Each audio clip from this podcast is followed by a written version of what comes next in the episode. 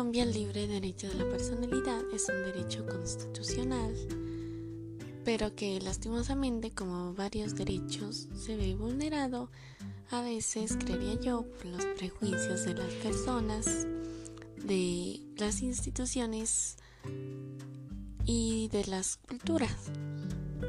Un ejemplo, a las alumnas en algunas instituciones se les prohíbe ir con el cabello pintado, ir maquilladas, llevar accesorios a veces, sobre todo en colegios católicos. Ah, no se permite que se practiquen ciertas actividades como la música, la danza o la asignan por género. También vemos la discriminación laboral hacia las personas que no son colombianas, son pertenecientes a otra nacionalidad, como venezolanos. Y, muchas veces nos podemos dar cuenta que la gente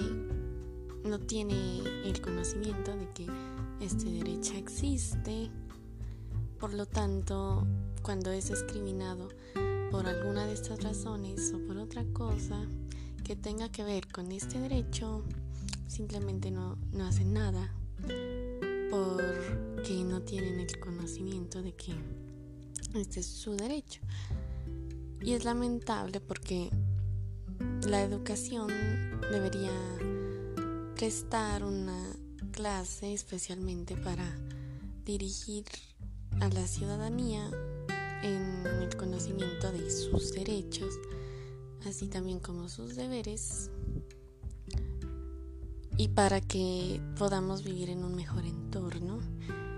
en un entorno más saludable, donde no haya tanta discriminación y por el derecho a la libertad de expresión, derecho a la libre, el libre desarrollo de la personalidad. Esto me parece es fundamental para todos los ciudadanos,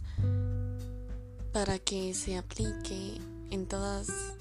los manuales de convivencia, en las instituciones, para que no se discrimine tampoco en el sector de la salud y mucho menos en, en el trabajo, que no se le otorgue el trabajo a la gente solo por pertenecer a una diferente etnia o por tener un diferente color de pelo o por ser parte de la comunidad LGBT, que es una de las más discriminadas en Colombia y en muchas partes del mundo, debido al prejuicio que se ha tenido desde hace muchos años, también a la religión, me parece que para hacer cumplir este derecho también sería importante hacer a la gente consciente de sus derechos, también de la discriminación que estas personas han sido, han tenido que, por la que han tenido que pasar estas personas. Entonces, es lamentable que en Colombia la mayoría de la gente se base en la religión para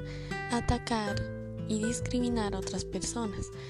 Es lamentable también el tipo de xenofobia que se siente acá en Colombia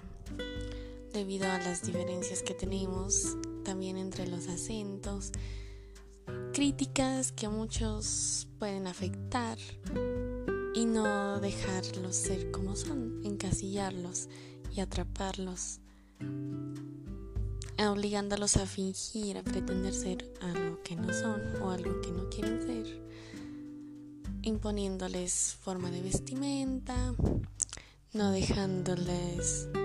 descubrir cuál es su personalidad ni desarrollarla. Espero algún día se pueda superar estas diferencias para vivir en una mejor sociedad, en un mejor país, en un mejor mundo, donde todos tengamos el derecho y se cumpla el derecho que tenemos a expresarnos libremente y expresar nuestra personalidad tal como es.